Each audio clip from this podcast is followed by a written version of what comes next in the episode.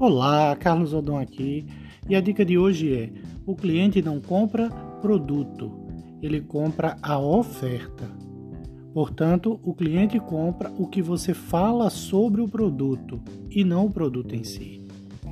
Por isso, é importante que a sua oferta tenha aderência com as necessidades reais do seu cliente. Gostou da dica? Até a próxima. Tchau. Thank you.